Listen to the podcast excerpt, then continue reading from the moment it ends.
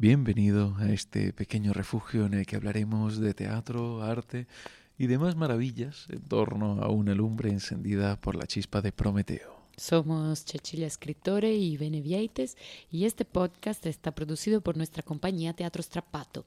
Te puedes suscribir para acompañarnos cada dos semanas. Hoy volvemos a Edipo para ver cómo se ha contado su historia siglo tras siglo.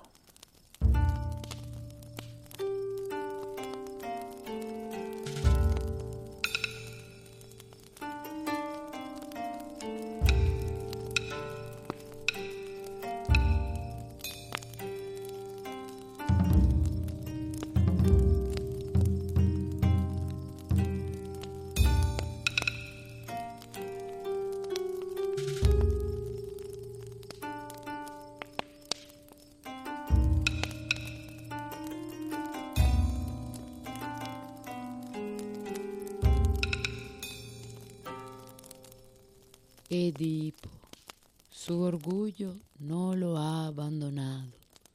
Ha querido ser el más feliz de los hombres. Ahora quiere ser el más desgraciado. Edipo se ha cegado. Y estas son las palabras que dice el Tiresias de Cocteau para explicar el porqué. Retomamos esta historia tremenda. Hoy volvemos a Edipo. Y lo hacemos porque porque es insuficiente quedarnos solo con la versión de Sófocles. Edipo es un personaje que ha tenido un impacto en la modernidad, que, que, ha sido reinterpretado, deformado, transformado, vamos, se ha mantenido vivo. Y hoy vamos a acompañarlo un poco en su viaje en el tiempo. Un, un viaje que lo trae prácticamente hasta nuestros días. En el episodio anterior hablamos del Edipo de Sófocles, del mito antiguo, de su contexto trágico, de cómo Edipo se encuentra en esa cuerda floja que hay entre el destino y la libertad. El mito de Edipo en realidad se mantiene casi sin variaciones sustanciales a lo largo de la historia. El mito no cambia, pero la narrativa, la forma de contarlo, sí que ha cambiado. Para poder hablar de algunos elementos nuevos que afectarán toda la narrativa posterior, nos tenemos que eh, remontar al siglo I, al Imperio Romano, a Séneca. Como ya sabe quien nos lleva siguiendo desde el primer episodio, Séneca escribió también para el teatro, o mejor dicho, escribió también teatro, porque de hecho no estamos tan seguros de que, su obra se, se llevase en escena, es bastante probable que no que, estuvieran destinadas a la lectura más que a la interpretación, lo que las convierte en algo un poco extraño, ya que el teatro es por definición ese género literario que está pensado no para ser leído, sino representado. Al igual que ocurría con Medea, el Edipo de Séneca es, es un poco extremo. Creo que no podemos considerar a Séneca un buen escritor de tragedias, porque las rompe, se pasa un poco, eh, desequilibra ese balance tan delicado que tienen las tragedias griegas. Pero aunque no lo consideremos un gran escritor trágico, sí lo consideramos un gran escritor. Que, aporta elementos interesantes, elementos eh, que nos abren una ventana a su modo de ver el mundo y, bueno, y evidentemente a su tiempo. Al igual que en su Medea, la visión que Séneca tiene de la mujer es al cuanto mm, negativa.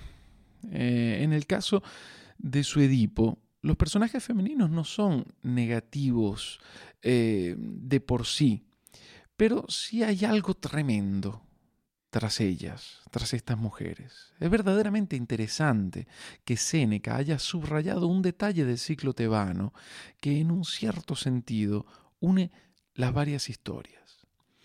El creonte de Séneca, a un cierto punto, le dice a Edipo, y cito, El delito más grande en Tebas es el amor materno. ¡Bang! Es tremendo. Yo, yo cuando leí eso me estremeció. Si lo pensamos bien y viajamos en la, en la genealogía mítica tebana, quizás Séneca tenga razón. Empezando por Níobe, que terminó eh, causando la muerte de sus hijos. Ella, ella, estaba tan orgullosa de ellos que su orgullo mutó en soberbia ante los dioses y esto hizo que acabasen asesinados por Apolo. Pero es que luego tenemos la historia de Penteo, que muere descuartizado por su madre, Ágabe. Esta, esta es la historia que vimos hace un par de, de episodios con las vacantes de Eurípides. Y luego llegamos a Yocasta, la tercera madre tebana que ama y destruye. Sin duda, un punto sobre el que vale la pena reflexionar esta relación de Tebas con el amor materno que se transforma en algo tremendo y, destructor. Mm, es súper interesante. Si te apetece eh, entrar un poco más en el origen mítico de Tebas, te recomendamos el libro tercero de las Metamorfosis de Ovidio. Es una lectura verdaderamente maravillosa.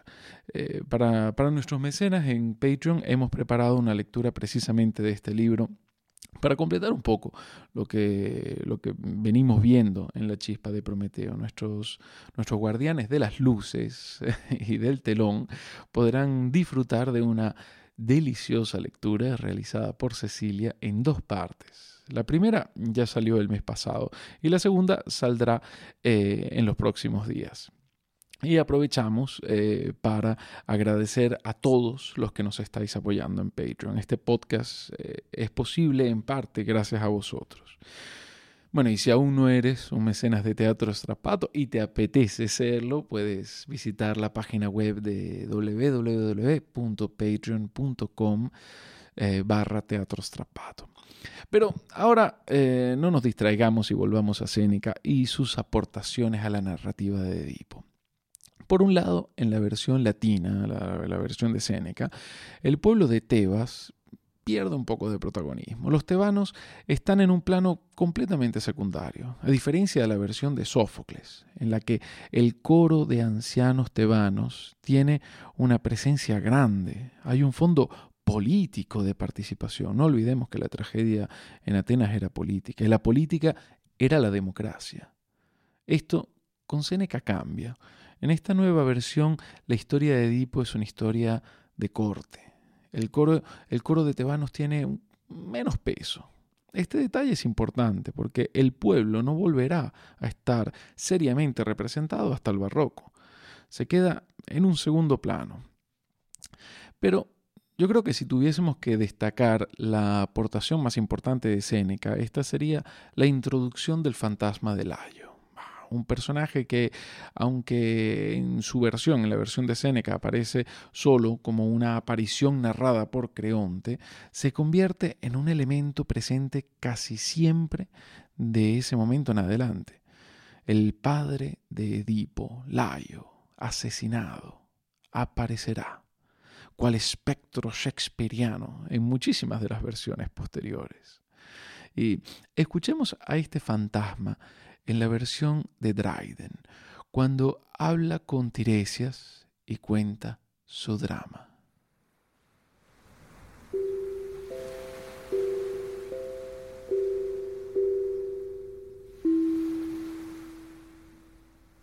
¿Quién ciñe mi corona? Oh, tengo yo que hablar. Fue destinado a lo que la naturaleza más aborrece. Los dioses lo previeron y vedaron su vida antes de que naciera. Yo infringí la ley y revestí de carne su alma preexistente. Un poder más apacible, inerme ante el destino, sintió lástima y dotó su ser recién formado de templanza, justicia, sabiduría, fuerza y de cada real virtud, pero vanamente. El destino que le envió en el mundo con los ojos vendados cumplió la obra a través de sus manos falaces. ¿Preguntas quién me mató? Fue Edipo ¿Quién mancha mi cama de incesto? Edipo. ¿quién es la causa de vuestra maldición entonces, sino Edipo? Se acerca el parricida. No puedo soportarlo. Hace que me duelan las heridas. Su aliento delictuoso envenena mi etérea substancia. Lejos de aquí, desterradlo, barredlo fuera. La peste que trae disecará los campos y marcará su camino de desgracias. De Tebas, de mi trono y de mi cama sea echado. Vosotros vedadle la tierra y yo el cielo le vedaré. Este es el fantasma del ayo que imaginó John Dryden, quizás el escritor inglés más importante de la segunda mitad del siglo XVII. Dryden y Nathaniel Lee, con quien escribió Edipo, nos presentan una forma de contar la historia moderna. ¿Y eso qué quiere decir? Pues bien, quiere decir que para aquellos escritores una historia tenía que estar sostenida por otras historias pequeñas, historias paralelas, que diesen vida e intriga a la trama. Normalmente se trata de subtramas amorosas, eh, vamos, el, pobre Aristóteles se habría tirado de los pelos oyendo esto, oyendo cómo los modernos destrozaban sus sólidas unidades de, de tiempo, de acción y lugar. Dryden, como Shakespeare, como Marlowe, estaban interesados en una nueva poética dramática. De hecho, Dryden y Lee eh, lo declaran en, en, su introducción del Edipo, declaran este, este intento eh, a la vez que manifiestan un, grandísimo amor y, respeto por, la, por, la, poética de los antiguos. Eh, en este caso tenemos más personajes. En el caso de Dryden tenemos un tal, una tal eh, Eurídice, hermana de Edipo, y un tal Adrasto. Y adivina qué, Eurídice y Adrasto están enamorados, cómo no. Por ahí tenemos la subtrama amorosa. Luego tenemos un Creonte intrigante y deforme, una especie de monstruo que conspira contra Edipo, que, que, desea a Eurídice, que, que, ambiciona el trono de Tebas. la versión de, de Dryden nos, eh, nos recuerda inevitablemente a sus referentes elisabetianos. Fueron, fueron muchísimas las versiones de Edipo que nacieron entre los siglos XVI y, XIX, todas ellas con, la intención de contar de una forma moderna una historia eterna. Pero como decíamos en el, en el, episodio anterior, todo cambió tras la llegada del freudiano complejo de Edipo. A partir del siglo XX nadie podrá obviar la, la perspectiva psicoanalítica. Y quizás una versión especialmente freudiana sea la de, la de Pasolini en su película del 1967. El Edipo de, Pasolini es verdaderamente hermoso. Creo que supera su versión de Medea en la forma de imaginar el mundo antiguo, el cual él imagina como, como un mundo primitivo, o mejor dicho, primordial ingenuo, un mundo en el que los personajes tienen un alma seca y a la vez cristalina. Todo esto en unos paisajes y ambientaciones tremendos. Como todo buen cine, nos cuenta la historia con las imágenes. Así que vemos a un Edipo que intenta huir de su destino y camina en silencio y cada vez que llega una encrucijada, cierra los ojos y da vueltas. No elige, deja que el azar elija por él. Es la forma que tiene el destino pasoliniano. Un destino que viaja en el tiempo, que es idéntico en su antigüedad imaginaria y en la Italia de los años 60. El Edipo Rey de Pierpaolo Pasolini termina con un salto a la actualidad con un ciego vagabundo en la escalinata de la Catedral de Boloña, un ciego Edipo que vaga por las calles de periferia de una Italia industrial. Hay coches, la gente viste con la moda de los años 60, hay torres eléctricas y fábricas, eh, y todo es distinto. Solo la desgracia de Edipo es idéntica e indiferente al momento histórico. Y ya que estamos en temas de cine, hablemos de otra versión, quizás la mejor de las que, de las que hoy hemos mencionado o mencionaremos. O al menos para mí lo es, personalmente, evidentemente para gustos colores. No es una versión cinematográfica, pero sí que está escrita por uno de los grandes del cine. Y se trata de La máquina infernal de Jean Cocteau, una pieza teatral. Ojo, una pieza. El mismo Cocteau dijo que su obra no era clasificable como una tragedia, era simplemente una pieza teatral.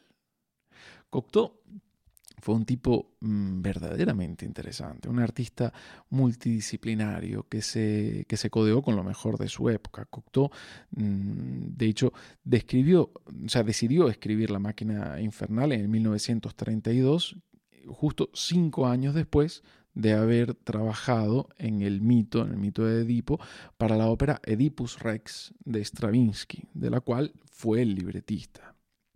Pero la pompa de la versión operística hizo nacer en Cocteau la necesidad de contar esta historia con más ironía, con más sencillez. Y de esta necesidad nace La máquina infernal, una pieza llena de personajes nuevos y tremendamente simbólicos. Como no, está el fantasma de, de pero está también una esfinge un poco caprichosa. A la esfinge la acompaña Anubis, el guardián de las tumbas con, cabeza de chacal de los egipcios. Y, bueno, e, e, empecemos escuchando lo que una mujer dice a la esfinge cuando se le encuentra en su camino. La mujer le habla de sus hijos, evidentemente le habla sin saber que le está hablando a la esfinge, que, que, que esa, esa esfinge que tanto tormenta a los tebanos. Bueno, este yo creo que es un pasaje tremendamente actual.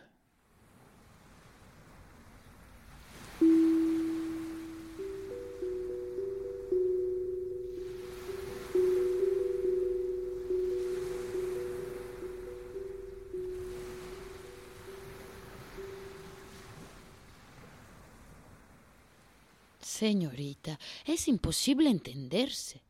Él de 16 años hace política. Según él, la esfinge es un licántropo creado para estafar a la pobre gente.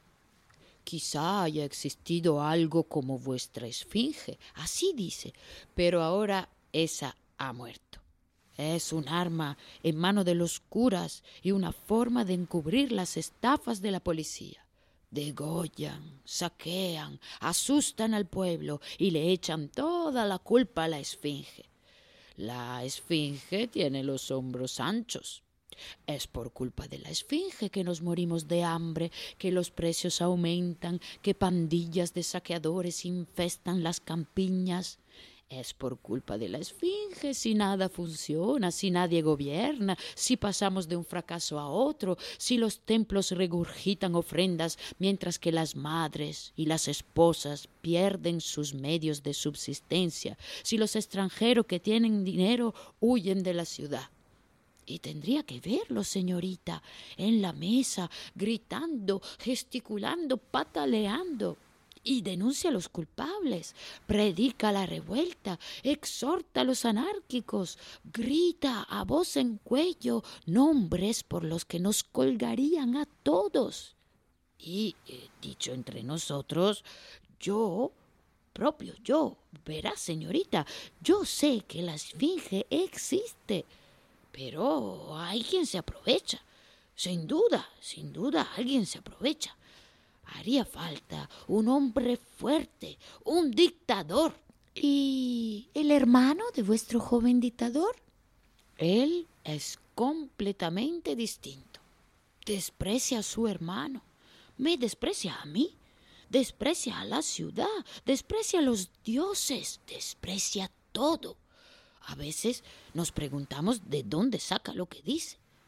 Dice que la esfinge le podría casi que interesar si matara por el gusto de matar, pero que la esfinge está aliada con los oráculos y que no le interesa. ¿Y vuestro cuarto hijo? Le he perdido hace casi un año. Acababa de cumplir diecinueve años. Pobre señora. ¿Y, ¿Y cómo ha muerto? Retando a la esfinge. Ah, el más pequeño no hace más que repetir que ha sido víctima de un complot de la policía. No, no, no me equivoco. Ha sido la esfinge. Ah, señorita, si yo viviera cien años, le tendría siempre ante los ojos a esa escena. Una mañana no había vuelto a casa esa noche. Creo que es él el que toca a la puerta. Abro y veo las plantas de sus pobres pies y después todo el cuerpo y muy a lo lejos su pobre cara y en la nuca, justo aquí, una gran herida de donde la sangre había dejado de colar me lo devolvían en una camilla. En ese momento, señorita, he hecho, oh, y me he caído hacia abajo, así. Entenderá usted, dolores como estos dejan una marca. Me alegro por usted si no es de Tebas y si no tiene hermanos. Me alegro por usted. Su hermano menor el predicador querría vengarle. Pero ¿para qué? Pero odia a los curas y mi hijo era parte de las ofrendas. ¿Ofrendas? Sí, señora. Los primeros meses de la Esfinge era el ejército el que iba a vengar a la flor de la juventud que encontrábamos muerta un poco por todas partes. Pero el ejército volvía con las manos vacías la esfinge seguía siendo imposible de hallar. Luego, eh, cuando se corrió la voz que la esfinge hacía acertijos, hemos sacrificado a los jóvenes de las escuelas. Entonces los curas han declarado que la esfinge exigía unas ofrendas y para ellas han elegido los más jóvenes, los más débiles, los más hermosos. Pobre señora. Se lo repito, señorita, hace falta el puño duro. La reina Yocasta es joven todavía. De lejos se le dan veintinueve, treinta años. Hace falta un jefe que caiga del cielo, que se case con ella, que mate a la bestia que limpies los tráficos, que meta en el calabozo a Creonte y a Tiresias, que ponga bien las finanzas, que levante la moral del pueblo, que le quiera. Vamos, que nos salve, que nos salve.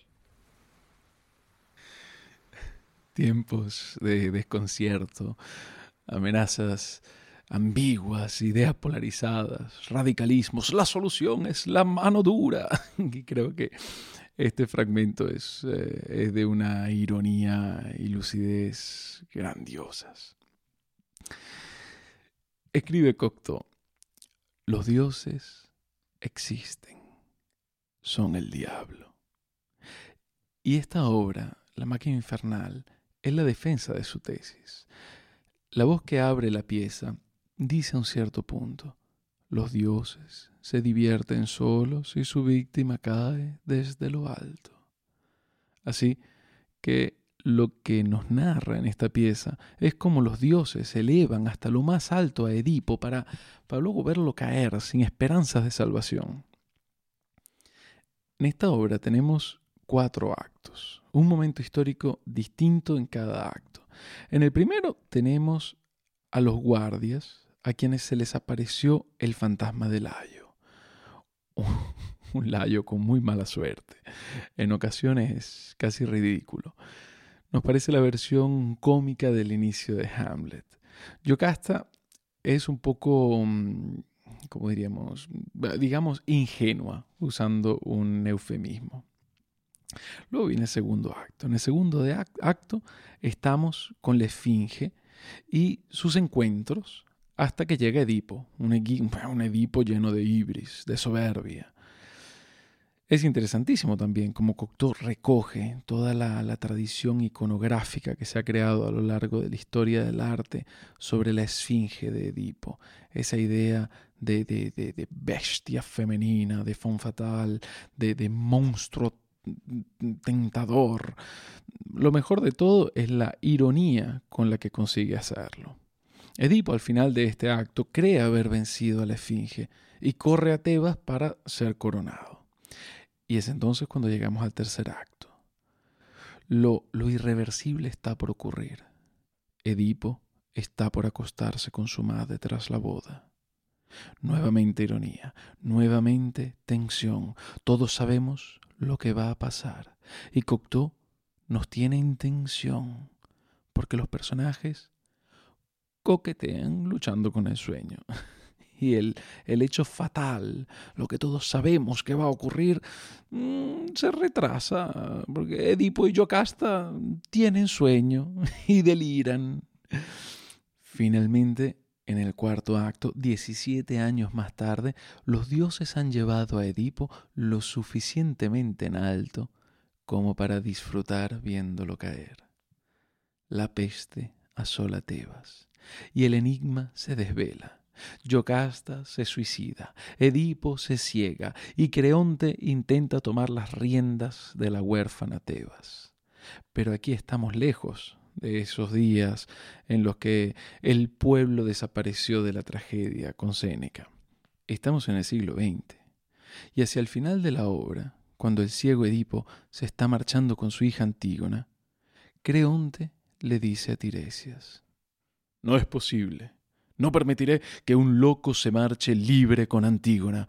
Tengo el deber de...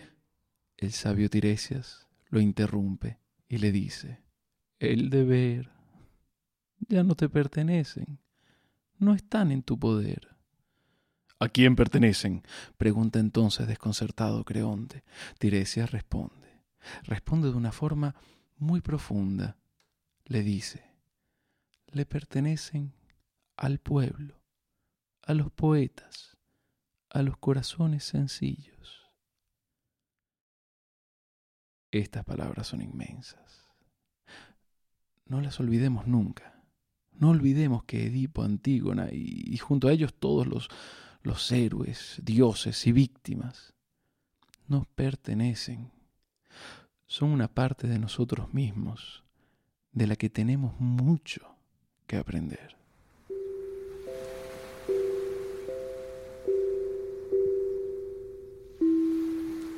Los mitos son nuestro bagaje, nuestro equipaje emocional y cultural. Nos encantaría conocer tu punto de vista, tu opinión, tus reflexiones. Para ello tenemos las redes sociales y la sección de comentarios. Nos puedes ayudar a mantener esta lumbre encendida apoyándonos en Patreon. Somos Teatro Strapato y nos puedes encontrar también en Facebook e Instagram. Esperamos que tu curiosidad te vuelva a traer a la chispa de Prometeo dentro de dos semanas. Eh, entraremos en la recta final de esta primera temporada sobre la tragedia. Suscríbete y te esperamos en un par de semanas. Os deseamos unos días con muchas chispas y fuegos maravillosos.